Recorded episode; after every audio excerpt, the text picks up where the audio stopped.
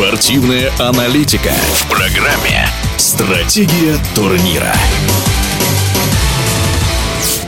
Три игрока российской премьер-лиги Арсен Захарян из «Динамо», Виктор Мелехин из Ростова и Роберт Ренан из «Зенита» попали в список 100 претендентов на премию «Лучший молодой футболист Европы». Кто из этой золотой троицы ближе всего к признанию, в эфире радиодвижения рассуждает лицензированный агент ФИФА Роман Орещук. Захарян уже давно там, как я понимаю.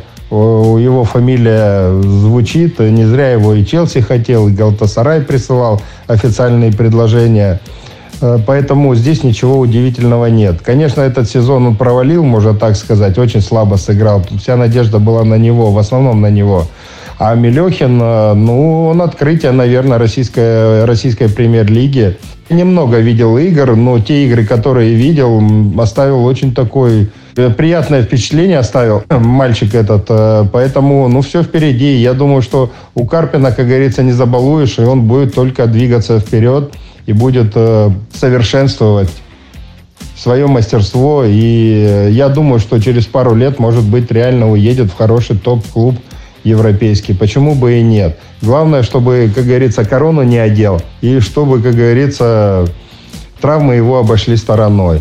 По поводу бразильца Ренана из «Зенита», который попал в 35 лучших, ну, наверное, наверное, в нем что-то есть. Вот, и есть очень серьезное. Почему? Потому что ну, не просто так национальную сборную Бразилии мальчика будут привлекать, парня молодого.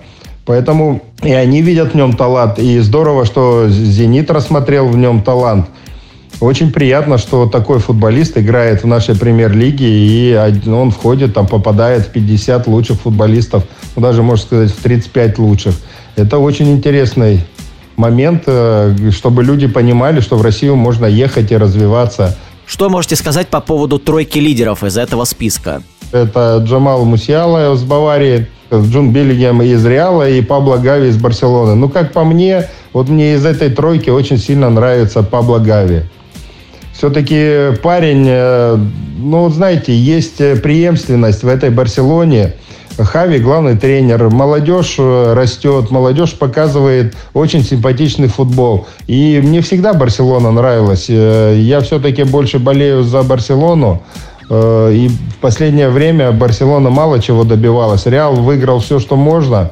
Поэтому я бы отдал свое предпочтение Пабло Гави. И мне хочется, чтобы вот вернулось доминирование той Барселоны. А Пабло Гави будет один из тех, кто будет вести команду вперед, и будет эта команда добиваться больших успехов. В эфире спортивного радиодвижения был лицензированный агент ФИФА Роман Орещук. Стратегия турнира.